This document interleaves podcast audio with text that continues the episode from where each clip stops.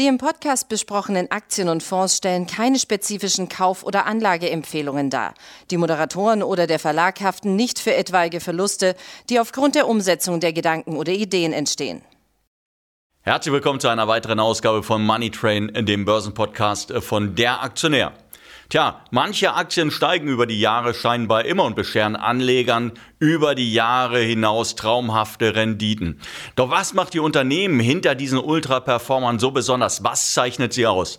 In seiner neuen Reihe links unten, äh, rechts oben nimmt der Money Train wöchentlich eine dieser Reichmacher-Aktien genauer unter die Lupe. Und in der dritten Folge von links unten, rechts oben wird es regelrecht monströs. Es geht nämlich um Monster Beverage.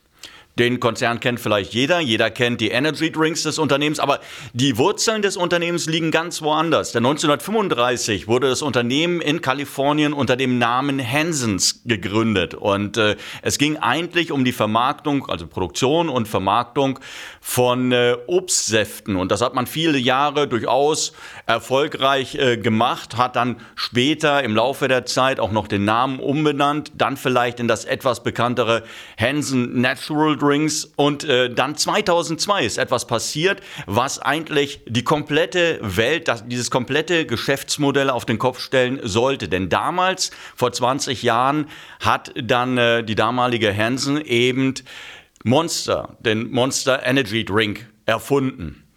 Und äh, der, der Erfolg war so durchschlagend, das war so ein unglaublicher Erfolg, ähm, dass das Unternehmen tatsächlich zehn Jahre später dann den Namen nochmals geändert hat, und zwar von äh, Hansen Natural Drinks dann in Monster Beverage.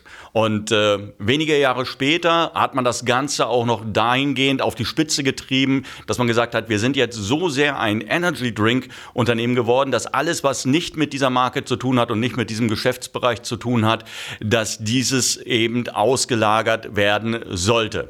Jetzt könnte man äh, schnell vorspulen und äh, ins Jahr 2022 bezieh äh, beziehungsweise dann ins Jahr 2023 äh, springen. Und man sieht, die Aktie hat zuletzt weitere Rekordhochs erzielt. Und die äh, Performance, denn darum geht es ja bei links unten rechts oben, die langfristige Performance, die ist wirklich atemberaubend und wirklich eines Monsters würdig. Äh, über 20 Jahre die Performance 120.000 Prozent und wer das jetzt ausrechnen möchte, wie viel da eigentlich rausgekommen ist, wenn Sie damals 1000 Euro in Monster Beverage, damals war es eben noch Hansen, dann äh, investiert hätten, dann würden sie heute auf einem Vermögen von 1,2 Millionen Euro sitzen. Und wenn ich mich nicht ganz falsch erinnere, ich glaube, es ist sogar in dem Fall noch steuerfrei, sofern sie es damals gemacht haben. Ähm, sofern sie es noch nicht gemacht haben oder später dazu gekommen sind, klar, dann müssen sie die Steuern davon abziehen. Das entspricht übrigens einer durchschnittlichen jährlichen Rendite von 42 Prozent über alle Krisen hinweg, über alle Abschwünge an den Börsen hinweg. Es war immer völlig egal. Und die Frage ist natürlich, wie konnte es so weit kommen? Wie konnte es so weit kommen, dass die Aktie immer weiter gestiegen ist? Und wenn wir uns die verschiedenen Wow-Faktoren mal anschauen, das machen wir ja bei diesen, langfristig, bei diesen langfristigen Anlagen, dann werden wir sehen, dass sich allein in den vergangenen 20 Jahren der Umsatz dramatisch nach oben entwickelt hat. Zuletzt waren es 6,4 Milliarden Dollar Jahresumsatz. Das entspricht auf dieser 20-Jahres-Sicht einer Ver-64-fachung. Und der Gewinn ist sogar noch viel, viel äh, deutlicher gestiegen. Ich habe es mir hier aufgeschrieben. Der hat sich zuletzt auf 1,1 Milliarden Dollar in dieser Zeit verzweihundertfacht. Jetzt muss man natürlich sehen, okay, mit den Obstsäften alleine hätten sie es vermutlich nicht hinbekommen. Es war tatsächlich dieser Energy Drink, der genau dann auch in die Zeit gepasst hat. Viele Leute sind gestresst, sind müde im Alltag, suchen irgendwo dann neben dem Kaffee, den ich ja persönlich bevorzuge, suchen sie einen Kick und dann schmeckt das Ganze natürlich durchaus noch ganz gut. Und äh, das hat dazu geführt, dass in den äh, laufenden Jahren es immer, wie gesagt, immer stärker, immer äh, das Geschäftsmodell immer stärker ausgebaut wurde. Und ich habe gerade gesagt, 2012 war dann war es dann soweit, man hat sich umbenannt und 2015 wurde praktisch alles verkauft, was nicht mit dem Kerngeschäft zu tun hat, und zwar an Coca-Cola. Und das ist insofern interessant, weil man mit Coca-Cola getauscht hat. Coca-Cola hatte damals ein, ähm, ein Geschäft mit Energy Drinks, hatte ebenfalls einige Marken platziert, aber ist damit nicht richtig vorwärts gekommen. Und äh, man hat damals einfach die Marken getauscht. Monster hat das äh, Energie, also das Energy Drink Geschäft von Coca-Cola übernommen und gleichzeitig seinen ähm, Saftgeschäft an Coca-Cola weitergereicht. Gleichzeitig gab es äh, dann eine Beteiligung von Seiten von Coca-Cola, die mittlerweile etwa so um die 20 Prozent beträgt. Das bedeutet, Coca-Cola ist auch der größte Einzelaktionär von Monster, äh, bei Monster Beverage. Und äh, der Vorteil dieser, Ver dieser Verkopplung ist äh, oder dieser Verbindung besteht darin, dass Monster tatsächlich ähm, Zugriff bekommen hat auf das äh, Distributionsnetzwerk, auf das Verteilernetzwerk von Coke. Und das ist natürlich das größte der Welt und das war ein Riesenvorteil für den Konzern dann bei der Verteilung seiner einzelnen Marken. Man hatte also jetzt neben Monster noch andere Brands dazu bekommen, hatte sich von dem anderen getrennt, hatte einen starken Ankeraktionär, der auch noch zwei Milliarden Dollar mit äh, gleich mit überwiesen hat. Und so hat die ganze Geschichte immer weiter Fahrt aufgenommen ab 2015. Und wie gesagt, gesagt.